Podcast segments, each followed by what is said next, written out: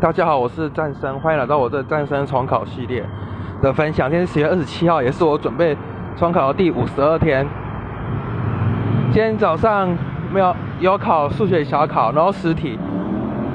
说着我说考七十几分，好可怜。然后因为有些题目其实我都会算，然后算出正确答案，但多选题却选错，所以我也是算一个蛮粗心的人。我早上两堂课上的是物理，然后物理开始教到科普类运动定律，然后第一个是运，第一运动就是行星轨迹，哎，轨道算是讲那个轨道是椭圆的，很简单。然后第二个就是讲那个讲什么速速度，好，然后第第三个就是讲什么通，啊忘记了，反正就有三个。然后我觉得这今天好像教的有点太超过学生。今天教还蛮难的，反正有教到一些什么，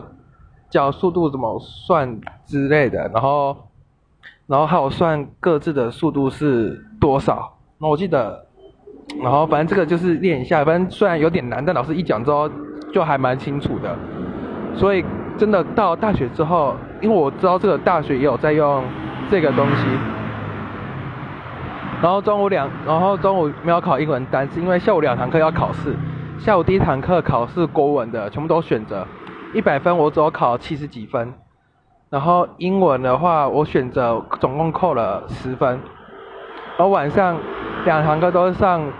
生物课，然后生物课讲的是呼吸运动，然后有讲那个两声两声类哦，主要就要记得是两声类。它有两声类用肺呼吸，但没有肺泡。然后这比较基本要记一下。然后鸟鸟类有有气囊，然后里面好像有什么构造我忘记，反正就是做气体交换的。然后说老师我讲讲了一堆，好像就是说什么外呼吸到肺泡之后，什么哦反正就是我讲的还蛮还蛮难的。然后又讲到血红素 HB，然后加什么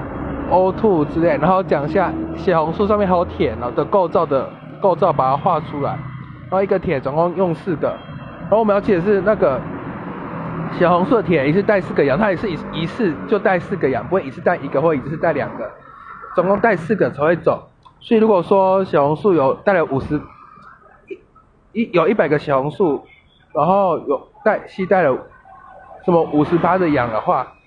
就代表是有五十个血红素带了四个羊，不会说每个血红素带一个或两个羊。然后今天的分享就到此结束，谢谢各位。